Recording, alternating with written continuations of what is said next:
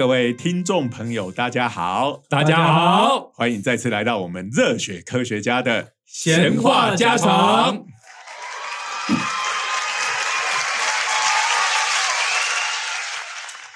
啊！谢谢大家热烈的掌声，罐头掌声也对对是掌声。节目一开始还是要感谢国科会对我们的支持，是的希望长官都听得到。嘿没错，好哎，，我是东海大学应用物理系的施启林，人称蜻蜓老师。我是中原大学物理系的许金玲，人称 Zero 老师。好，我是中原大学的高崇文，人称阿文。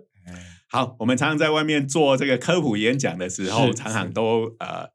这个会讲费曼的一句话，他就是讲说，如果我们这个文明要毁灭了，嗯，那只能留一句话给我们下一个世代的文明。一句话对，你要会留哪一句话呢？你可以看到哦，留下这句话，就要给下个世代最大的启发，让他们最省事的可以重新建立科学文明。其实这个就有点像我们在电脑的档案 不做档案压缩的意思，哈，就是用最小的容量传达最大量的资讯。好，那不晓得这个每每个人心里可能都有一句你这样子的话。嗯那费曼讲的话就是说，呃，物质是由原子构成的。嗯这一句话，好，他认为这里面包含了最多现代科学的知识。哎，哎，那当然，你可能同意，可能不同意哈。那为什么他会这么讲？他做了很多的衍生，大家可以去看一下他写的这个《费曼物理讲义》的第一册。对啊，如果你觉得这是废话，那个说，哎呀，原子不是小朋友都知道有原子吗？开玩笑，有原子笔、有原子弹，这不是原子日吗？还有原子金刚，哎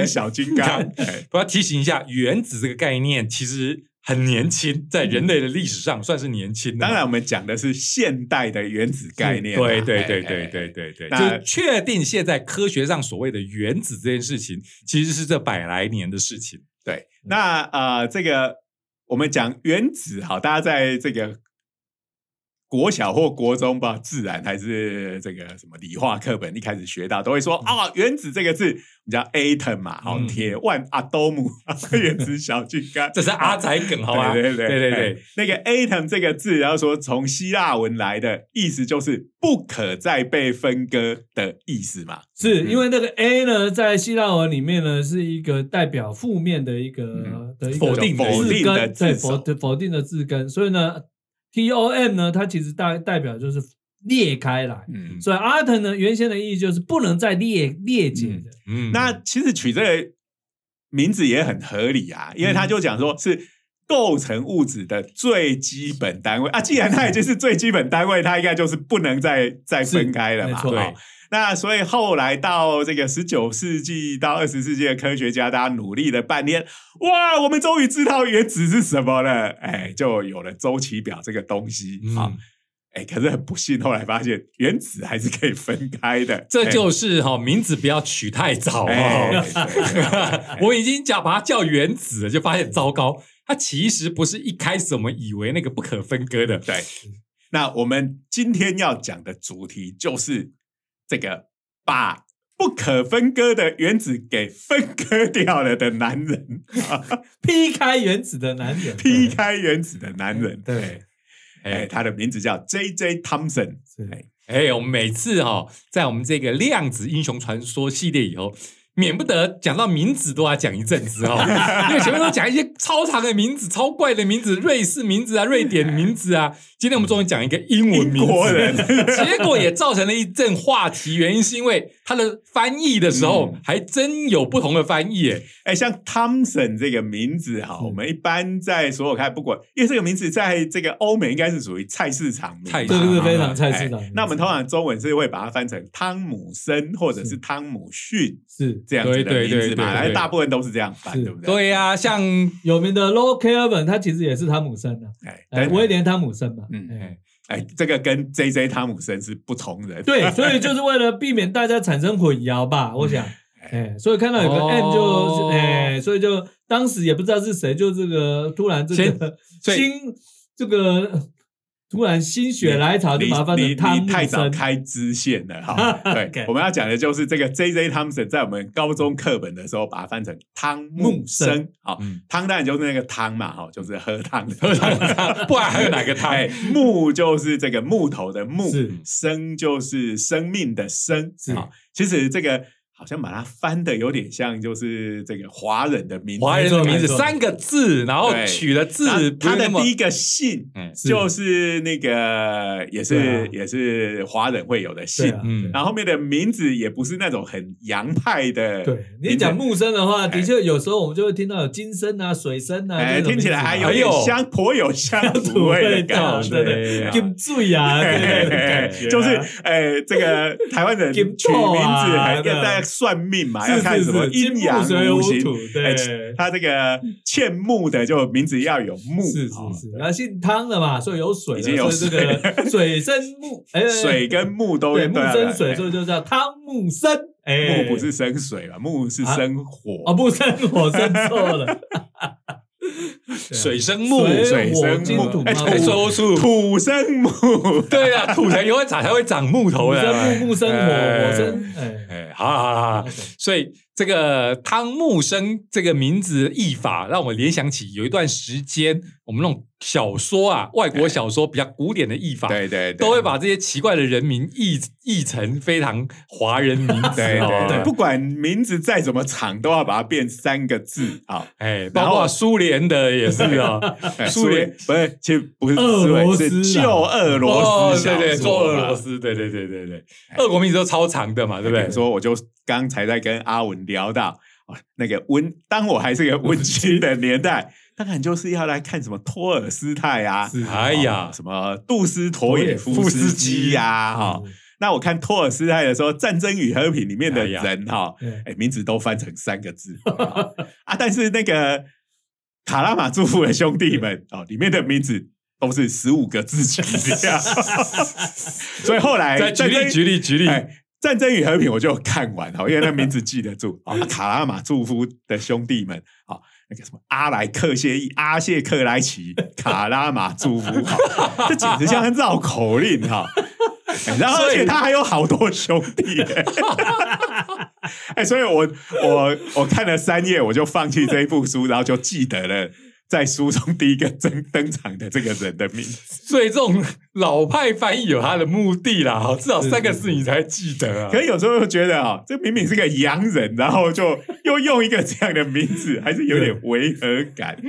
好 好好，名字的事情讲到这里，我们还是要回到我们科学上是是。好所以，他到底干了什么事？对这个而且他名字是，我们就习惯叫他 J J JJ 汤姆森嘛，其实第一个对 J 是 Joseph，哎，哎，然后第二 J 是 John 嘛，是不是啊？这个哎如果在这个放进荒木飞吕彦的漫画里面介绍我就要讲这个两个 J 一定就是 JoJo 了 Joseph Joestar 哎对不对？就简称 JoJo 哎。JoJo，哎对呀、所以这是 JoJo 汤姆森没有错啊，对不对？是 Joseph John Thompson 的。哎，真的都是两个 Jo 九啊，哎没错啊所以他是九九没有错啊，哎，开玩笑。那这次这个欧本海默不是 J R，我们我们写封信给那个荒木飞里彦，让他写个外传好了，画个外传。其实 J J Thompson 是也是乔斯达的学派，好了好可能了，母系那边是乔斯达家的。可以哦，可以哦，因为他一开始是从英国发展的故事嘛对啊，他本来在乔斯达家就是英国啊。对对对，好了，扯远了，扯来来来来来来，那那个在在汤姆汤姆森啊，这个其实严格来讲哈、我们通常的课本都说他这个发现电子，发现电子，嗯。对，这个呢，其实事情不是那么简单的事情，嗯就也不能说是错啦，可是事情就不是那么直直截了当说啊，我发现了什么大哦，我在这里看到一颗对，叫东西叫做它电子，哎，不是这个样子，不是这样哎 对，所以这个就要稍跟为稍微跟各位这个讲一下这个来龙去脉，嗯。哎，因为这个其实是有点小小的复杂啦啊。嗯，那我们尽量的简单，我还是忍不住讲一下。阿，文的简单不是一般人的简单。哎，这句招牌台词啊，好久没有出现在市面上了。嗯，对对对，而且他的出身其实也是这种漫画主角的出身嘛，对不对？他对他其实不是贵族嘛，不是不是，他是一个像是商人，是卖古董商的，好像哎古董商的这个儿子。哎，所以在英国社会里面呢，因为各位知道，英国四百年没革命，没有革命呢就阶级森严。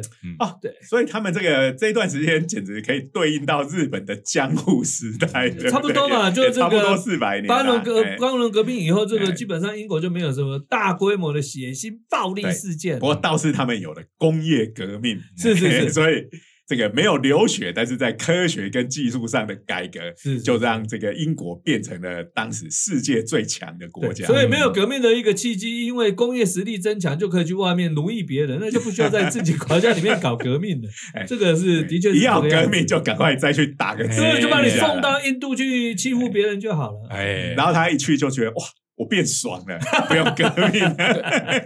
其实那个阶级还是在的。如果有兴趣的话，你可以看欧威尔，他就是在英国算他自称是中等阶级的最下层，但是他的嗯你说的欧威尔是那乔治1984的欧威尔一九八四，还有动物农庄那嗯个，对对对，然后他就是他爸爸就是去缅甸当英国警察。那各位可以知道，殖民地的警察超威风、超拉风，就好像在这个我们日本时代的大本警察人啊，大家都叫他歹灵，对哎那个权威很大。是是是。哎，好，那这个，但是呢，这个汤姆森呢，他其实一开始呢是念这个啊曼彻斯特大学，当时现在这个曼彻斯特大学就叫曼彻斯特大学，嗯。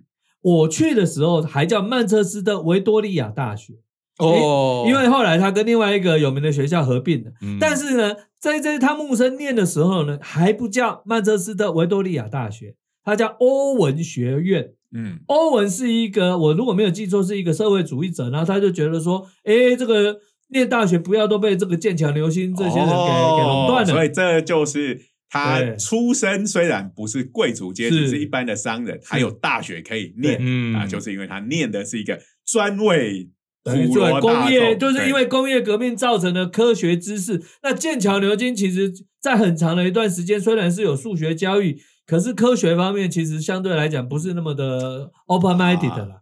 对所以还是觉得那是那那是做工的，对，就 特别是化学教育嘛，对化学教育，因为在工业革命的时候，哇，发现新的化学的成分、化学的制法，一夜就可以致富嘛，嗯嗯对，就可以翻身，这样也可以不用革命的。嗯好，那这这汤姆森呢，念完欧文学院之后呢，就是表现太优异了，所以还是送去剑桥、嗯啊，那剑桥三一学院。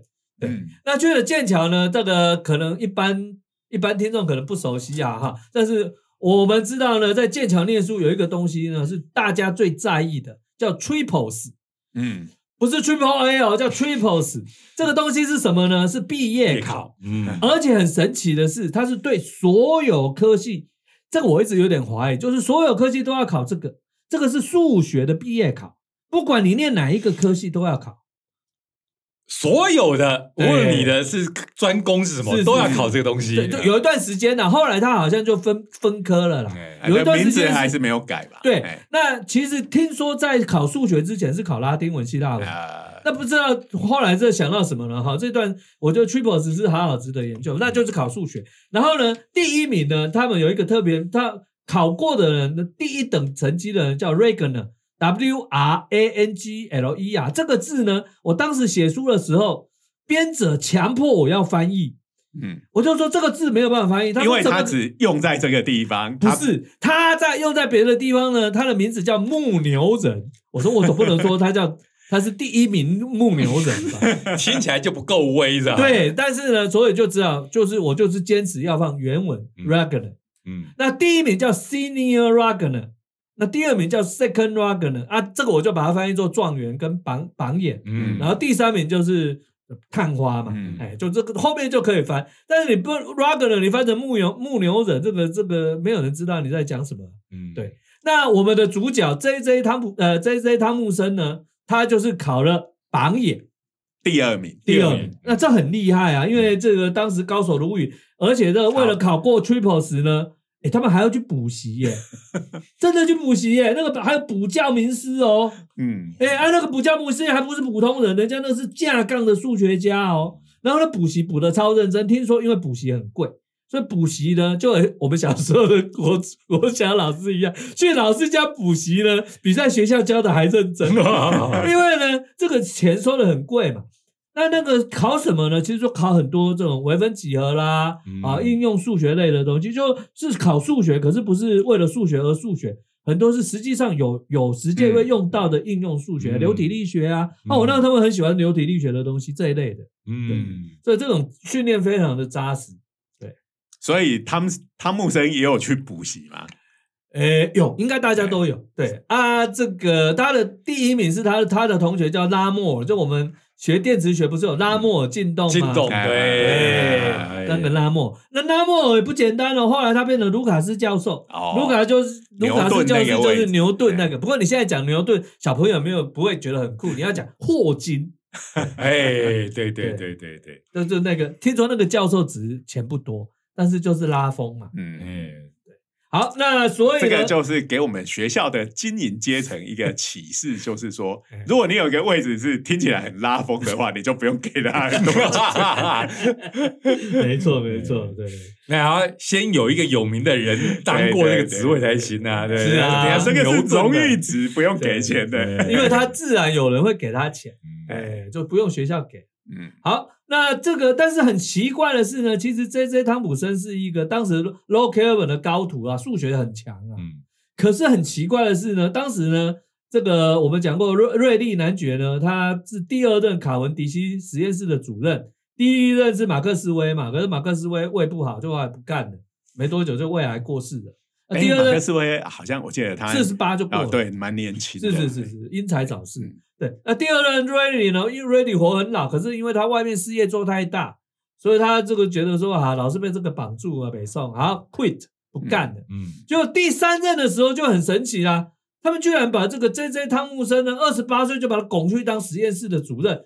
他不是做实验的耶，哎呀，二十八岁的少年长啊，哎，真的是榜眼迪西嘞。实验室，哎是啊那为什么没有找那个状元去？如果是有，他有找状元，状元没 get 哦，理由我还在研究中，在我 我有替状元写了一篇文章嘛，哎，那这个在这汤姆森一直还没有机会，也也许讲完这一集讲完就再来考据一下，是哎是。是，那所以这这汤姆结果大家没有料到是这这汤姆森让卡文 DC 实验室就真的走入他最辉煌的一段时间，哎，那就是我们就知道他就是研究当时这样听起来不太不太酷，叫做气体传导。嗯气体传导导电，气体的导电。那当时其实有一个很热的东西叫做阴极射线，其实就是啊，你就是把那个电弄得很热，然后它就会放出射线来，哎，叫克鲁斯管嘛，哎，哎。但是克鲁斯管的研究呢，当时大家要说啊，这种射线啊就有两派嘛。那么德国的赫兹就说啊，这个是以太波啦，啊，他什么都买以太波。那另外一派就说没有，这是带电为例。嗯，那可是带电为例这种思想呢，其实并不是很受欢迎啊。因为各位，如果你有认真思想过的话，如果有带电，譬如说我带正电，然后呢，我们可以说同性相斥的话，那为什么这个带电为例自己不会炸掉？因为它同性相斥，它为什么会 hold 住在一起？嗯那一定要那个有什么东西抗衡才会聚在一起嘛，嗯，对不对？？所以带电为例这个想法，其实在逻辑上是有很大的缺陷。嗯，嗯，好就是说它在从那个被加热的阴极对被喷出来之前它是关在那个物对对对对质物体里面的嘛？啊，对他们通通带负电，对应该早就互相排斥，就没有那个是应该是一个不稳定的东西才对。嗯那当然还有对，但是另外一个就是带电为例本身这件事情，在当时的英国的这个，特别是受到这个法拉第的影响啊，大家通常不会用带电为例这种，不太喜欢带电为例这种想法。这套想法其实反而在欧洲是比较风行的。嗯对可能大家就说啊，你说带电为例，好说啊，那它是什么为例，你就说啊，当然呃讲不出对来。啊，所以他们当时其实，在英国是比较偏向于说，把所有带电体都想象成是这个流体。嗯所以刚才我们讲到原子，对不对？其实呢，在英国很多人他基本上觉得根本就没有原子，因为所有东西都是连续的嘛。嗯他们就说，你看电磁现象是连续的啊，所以你不会有最小的带电单位啊。啊、他们认为没有最小的带电单位，因为他觉得说最小带电单位这句话本身就是会造成逻辑上自我矛盾嘛。因为你一定要想象有一个物质带了一定电量，然后自己不会带相同的电，然后不会把自己给排斥开了。嗯自己对爆，因为这个排斥力爆炸，所以我我们就会发现哈，所以发现电子，我们就说啊，就发现电子，其实它背后哈，这文章是很多的，就是说，哎，原来电磁学还分曾经有两个主要的流派哈，少林武当啊，那所以 所以这个真的是物理学上面啊，不是你想怎样子，我说我要偏好，我觉得它应该是怎样，这还是实验为王。对对对实验做出来怎样就是怎样。所以当时的阴极射线呢，那当然很简单啦、如果它真的是带电的东西的话呢，那我加个磁场，它会偏折嘛？因为当时电磁学已经发展的够成熟啦。好，那当时也开始很多人的确做这个实验，可是做哎，他们一开始说你看嘛，不会偏折嘛，所以它是以太波啊。那原因出在哪里呢？现在就家讲到这个，科学很多时候发展就是靠着技术的进步。所以不要小看技术，有些科学家那个都竹林七贤的，哇，这个搞得好像很 fancy，其实还是要当 to earth 哈，这个科技的进步有时候就能够发现新的事实。对，那这个 J J 汤姆森呢，高明的地方就在于他很老实，他很实在，他很会抽真空，哎，他把真空抽的比别人好。那你刚刚不是讲说他是不做实验的吗？啊，他去接了实验也卡文迪任以后，只好就就开开始做做实验。了。那他开始，所以我就说他开始研究是研究气体导电，嗯嗯听起来不是很 fancy 嘛？但是以现在的眼光，可能不是那么 sensitive，对在当年连抽真空这件事情都不是那么能够顺利，的没抽的，没错。那他他对化学很有兴趣，那这个也是影响很大，我们后面就会提到嗯。好，那所以他就我们历史上就知道说，哎，说他第一次成功了，加了磁场，发现阴极射线会偏折之后，他又加在，他就发明了之后又加电场嘛。那加了电场之后呢，就可以去测量这个阴极射线的这个电荷跟质量的比。那我们的课本就说，你看吧，你看吧，所以他就可以证明有电子存在，对不对？那是骗人的。为什么这是骗人的呢？我记得我曾经去高中演讲过，嗯结果一位美眉呢，她就鼓起勇气问我说：“老师，那为什么这样子就可以证明是电子呢？”我就说，哦我就巴拉巴拉讲了一大堆。现在想想，那都是鬼扯啊！妹妹，不好意思，我现在向你认错，我那个是鬼扯。因为如果是带电的流体的时候呢，你一样可以定义出它的带电的密度、嗯。电荷密度跟质量密度的比呀、其实就是只是差别，只是在它是一颗一颗的，对。还是是连续的流，但是可能带电的物体加了磁场，它就是会变。所以其实对。关键是因为当时有两大流派，你要么就是以太波不带电，你要么带电就是带电为例。嗯。所以呢，这个时候感觉就是带电为例加一，对不对？好，那但是啊，这个当然后续没有那么简单，也就是其实 J J 汤姆森的实验室就开始想说，我有没有办法证明的确有基最小的电荷单位？因为如果有最小电荷单位，那我知道它的电荷质量比的话，那就等于我就知道有最小的的粒子是带对，电，因为你如果是流体的话，什么东西都是连续的嘛，就不会有基本单所以就没有那个基本的。那基本电荷一样啊，这个实验的道理就是说，一开始他们用云雾式的概念嘛，就是你就是这样，那想办法让一个东西带电，然后让它这样子受电场的影响会跑，然后用轨迹反推啊。那因为他们云雾是这个东西是这样子哈，对就是在那个容器里面，对呃，装了一些气体，是然后这气体是有颜色的，是然后是过过饱饱和，对所以过饱和就是说，哎，我们慢慢把这个压力，气体的压力增加、增加、增加，就是说，照道理讲，它应该要呃超过空气里面的是。这种蒸汽的浓度已经超过，它应该要凝结成是。这个小水珠那样子的东西，像下雨一样掉对对对。掉下来。像我们下雨这个现象，就是水到达了饱和蒸汽压，它就下雨掉下来了。对。可是呢，就好，如果你整个系统是非常均匀的话，啊，它它要下雨，可是它找不到地它不知方从哪里开始，道从哪里开始，因为大家太均匀不了，公平嘛。对对对。对对，所以一。它就能维持在这个过饱和的状态。这时候有一个带电微粒飞过去的话，哇，哎那个地方不一样了，对，那个地方不一样，了，我们赶快凝聚过去，所以就会在它走过的地方，那那个呃有颜色的那种过饱和气体就凝结成一个一个的液滴，所以我们就会看到那条轨迹这样子。那你要第重点就是说，你要用摩擦的方法或任何方法，先让这些水滴是带电的，嗯然后再用电场去看它的轨迹，或磁场去看它的轨迹。对，那可是这个实验一开始是用水来水汽做的，然后他的这个在这汤姆森有一个学生叫威尔森啊，那这做这个实验，但是呢做出来效果并不是太好。所以哎这个 Wilson 就是发明云雾式的那个不是那个 Wilson，是另外一个 Wilson，因为 Wilson 这个也是菜市菜市场对名字，这个就像是我们看《豪斯医生》里面，对对对对，也有英国的豪斯姓其实很多这种菜市场，对呀对，Mr. Smith，对，好就跟我们姓陈姓林一样。是。那所以呢，这个当然就后来在美国有一位笑人 gay 就是密利根嘛，嗯，哎那其实就是改用油去做啊，嗯。哦，然后这个用油的效果就很好。那据说呢，他的他有这个是他学生的 idea，他的学生叫 Fred Fletcher，然后呢，他就跟学生哦，他就封封嘴嘛，就说啊，我就给你学问，你就不要到处去讲说是你最先提议要这么做的。这超八卦。然后后来那个学生是要过世之前写了篇文章投稿，说我死了才可以公布。一九八一年的时候，那个学生过世的公布，大家知道哦，原来是他哦，对他被封口了，对对。然后那当然这个话，就一九一零年左右的话，那个密立根就证明有基本电荷嘛，嗯所以这样子的话，当然我们就回过头来说啊，阴极射线这个其实就证明了有电子的存在。嗯，其实是这样子来的，所以就有人写一个文章说说，到底是谁真的可以称得上是发现了电子呢？嗯啊，那其实德国那边也有一些实验，呢，他们号称说，哎，我们德国人先发现的啦。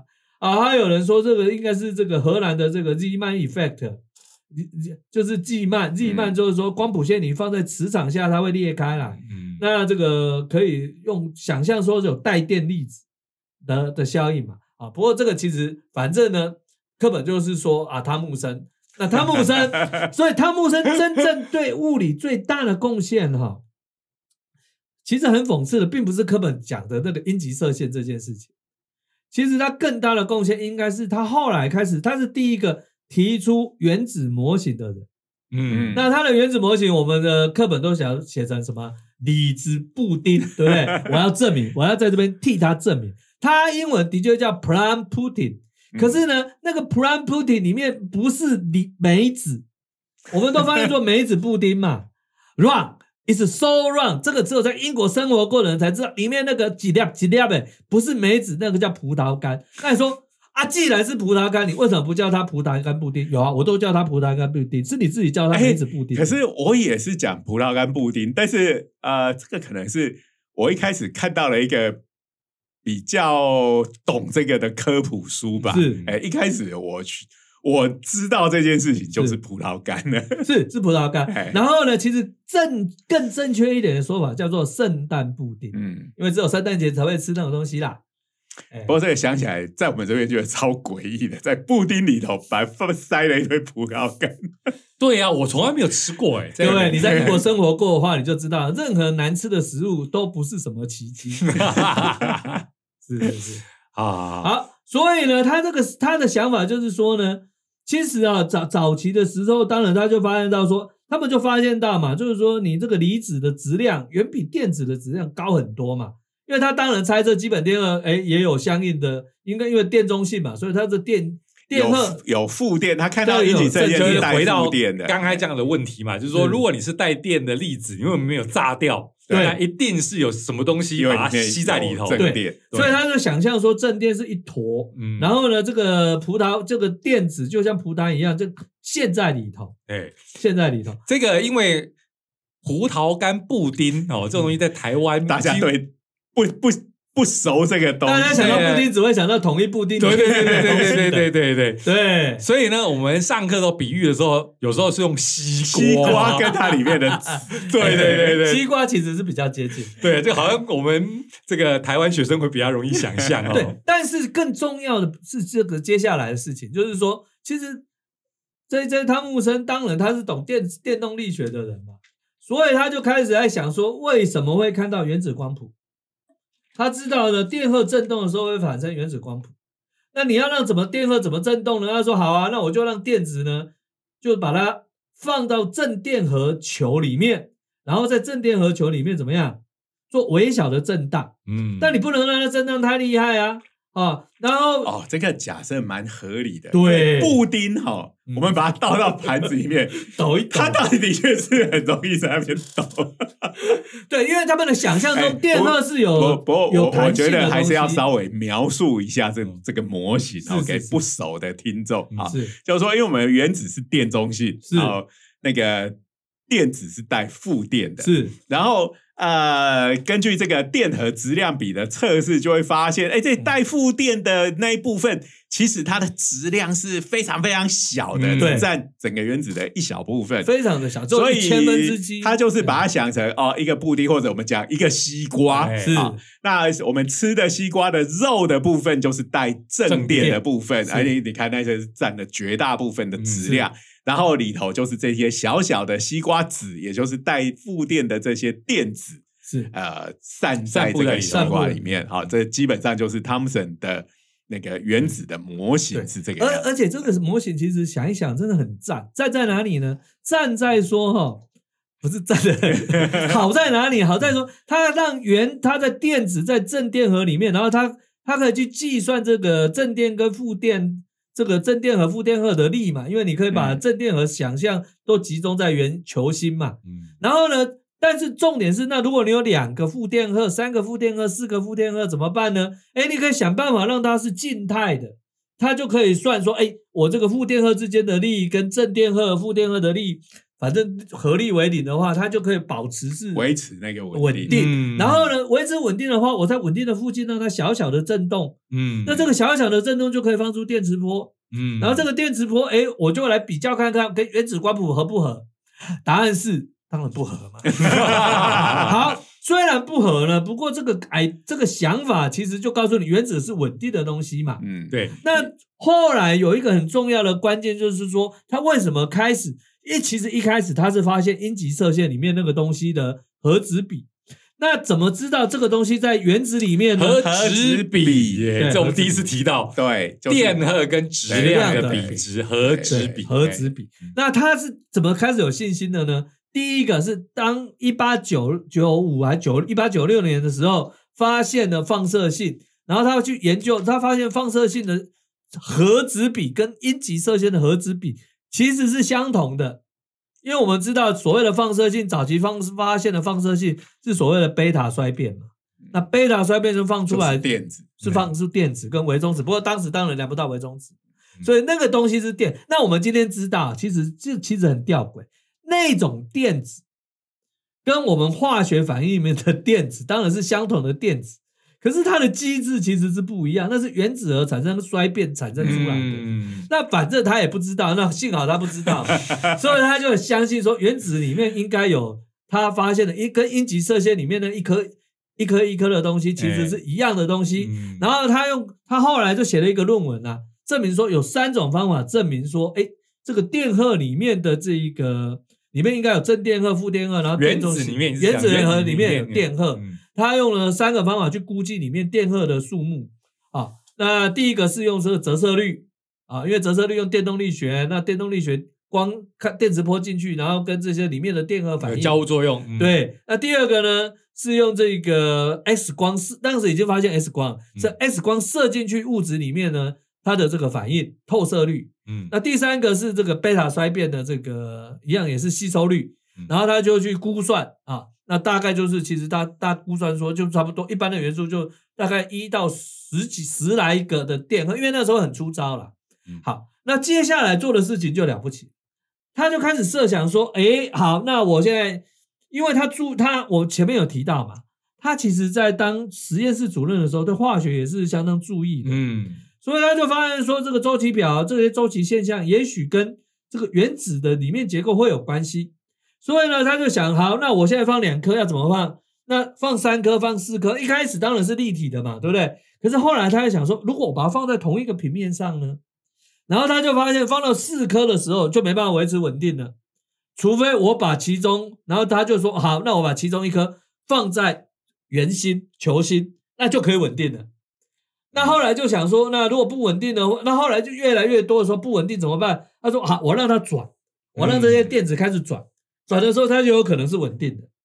也就是从电磁学的完全就是电磁学那。后来到了第六颗还是第九颗的时候，发现啊不行，又不稳定了，我要再把一个电子放到球心，可是球心已经有一颗了，我不可能放两颗，所以他就把它放到外面。就会因为靠太近，然后又呃排斥力又对，所以呢，那怎么办呢？那那他就把这个这这个颗这一颗放到第二环，然后呢，这个时候就是所谓的原子电子环的概念就出来了。嗯，那其实用这个电子环呢，就可以想象说，为什么会有一整组的的化学反应，呃，化学性质会类似就周期表的概念，对，就是最外面那一环的电子数相放了。几颗，哎，这个环就放满了，对对对。然后就要放放到下面一个环，对对对，所以这个其实虽然当然你现在来看它那个东西是不对的，对。但是其实某些概念上其实跟现代的原子的结构，呃，其实也有蛮多就就是可以共同的地是的，方。哎称得上是一个就是。电子轨域啊、电子哎合合成啊这样的概念嘛，哦，那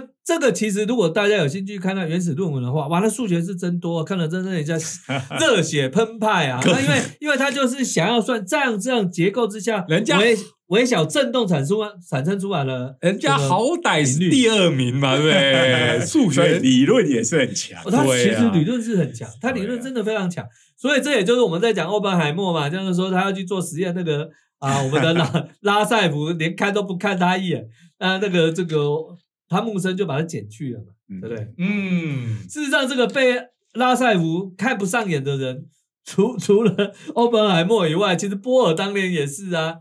啊，不会，波尔是倒过来，波尔是去汤姆森那边，没有人理他，他跑去拉塞夫那边。对对，还有一个，还有一个人也是在汤姆森那边没什么搞头，但是后来他，那他他就去波尔那边啊，那个是那个日本的人科方雄，哦，哦，所以这个是很难讲的哦。不过那个年代提到这些名字都觉得跑来跑去，后来都每个都蛮厉害，蛮厉害的。但是呢，这个 J J 汤姆森当然还有另外一个为人称道的事情啊，就是他儿子嘛。哎那大家常常开玩笑，就说哦，他是因为发现电子是一个粒子而得奖，他儿子发现电子是一个波而得奖，嗯这种说法又是错的。哎，这个大家都知道，这样子讲其实不太对啊，对但是这样讲就觉得有一种很有梗的感对对对觉，所以大家都很爱讲。哎，真的很不幸的有趣的梗，有一种戏剧化的感对觉。对对，所以这个我就得到一个阿文定律，大部分有趣的梗，绝大部分都是错的。就跟比萨斜塔上面到底伽利略有没有在上面丢 丢两个球，到底牛顿有没有被苹果打到，这一样嘛？应该都没有。应该都没有，但是讲起来就是有梗嘛，让人家印象深刻。而且我们身为这个领域的人，我们也是常常演讲，也是随口就拿这些出来讲。不过我们说，因为你要这样讲，那个听众才会有兴趣听下去。哎这是两难呐、哎，不过你可以用阿文的讲法，我来跟你讲一个是很有戏剧的啊。不过刚才那个戏剧大家印象深刻，其其实是假的，哎就这就有双重 梗哎呀逆转，哎这样子会会不会增加仇恨值？对，对那这个当然，在这汤普森的这一个，其实还对物理界还有一个很重要的贡献，并不是在学，并不是在他的研究科学上，还有啊，，就是他生了个儿子也很厉害。呃，没有，他第一个他培育了很多学生，哎，那其中大概最重要的一个人物就是啊，我们后面几集会提到的啊，一代狂人拉塞夫，对不对？金氏梗王，哎、嗯哎呀，这文章怎么写的这么好啊？是谁这么聪明的？嗯你看，哎，这不是我吗？对。哎，够臭屁，但是拉塞夫其实能够从一个默默无闻的纽西兰挖马铃薯少年，翻一华丽转身成为这个一代物理大师，嗯 J J 汤姆森是功不可没。嗯，嗯，尤其你知道，在英国那种社会，其实有人提拔真的是蛮重要的。对对啊啦，所以就是说，对我们科学家来讲啊，当然做研究是非常重要啊是是是，但是这个培育新一代的人才也是很重要。而且他提拔的这个拉塞夫就是来打他自己脸的对，发现了原子核的存在嘛，对不对对？说你那个西瓜模型、布丁模型完全就是错的，哎对，可是其实这个是要增加一点细菌性，就是说，当拉塞夫后来发现原子弹正电是集中在原子核一小块区域的时候，其实他自己应该是会有点担心。我们因为你想嘛，一堆带正电的家伙挤在那么小的地方，对，它怎么可能会稳定呢？你你哎你光回到我们刚才讲到的吧，啊。就是从库伦定律的，对啊，从所以我在想，搞不好拉那个 J J Thompson 也搞不好也有考虑过这种想法，但是是。可能因为这个原因，嗯。应该在那个年代，正常的物理学家就会放弃。对啊而而且你可以想象，像像我们后面会讲到，量子革命其实呢是从氢原子光谱开始的。那氢，我们就来看，那我们就来想最简单的 case，氢元素，一个电子，一个质子。那如果在拉在这一个 J J 汤姆森的模型里面，那就简单的呀。好，我有一个正电荷，哦，我有一个一小颗电子，你要放哪里？你还会放哪里？你当然放中间嘛。嗯它稳不稳定？它超稳定的啊。嗯那你跟我说氢原子稳不稳定？好稳定啊，对不对啊？所以这样子的话呢，就没问题啊。唯一的问题是我去算它的光谱线就错啦。嗯反正那可是呢，拉塞夫就尴尬。拉塞夫的话，你就让个电子在外面绕着正电荷在转。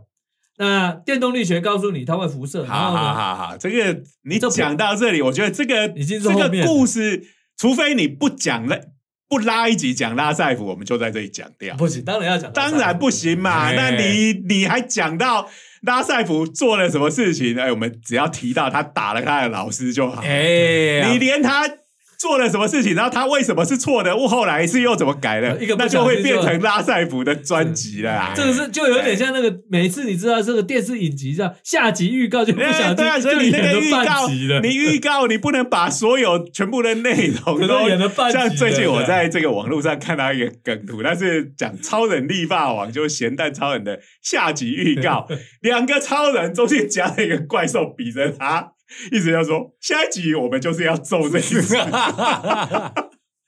好，所以你这个下集预告点到为止就好。没有没有，事实上哎下一集我们也不是要讲拉塞夫，我知道啦，我知道啦，哎，但是你不能把拉塞夫整套都讲啦。另外一个就是我们这一集就讲一百二十分钟，我这不可能啦。好，这个我们这个 J J 汤汤姆森的这个故事就讲到这里。嗯。那我一直在想，为汤姆森就汤姆森，我们每次都很习惯就讲 J J 汤姆森，是。是不是因为他还有个儿子也叫汤姆森？他他儿子叫叫乔 JP 对。JP 康汤姆森嘛，对对。这哎不是呃乔 GP 啊 GP GP 啦对啊抱歉吓我啦。一跳，George GP 汤姆森。对，我在说什么时候换名字了？没有因为这两个都拿诺贝尔奖，都叫汤姆森，所以要区别一下。对对好对对，好，那我们今天的节目因为时间关系就到这边。好，嗯。我们再次感谢国科会的支持，以及各位听众长久以来的支持。好，哎，那也请各位去收看我们的 YouTube 频道。好，一个是量子熊，另外一个是热血科学家的长话短说啊，订阅、按赞、分享、开启小铃铛。好哎，我们下周见，拜拜。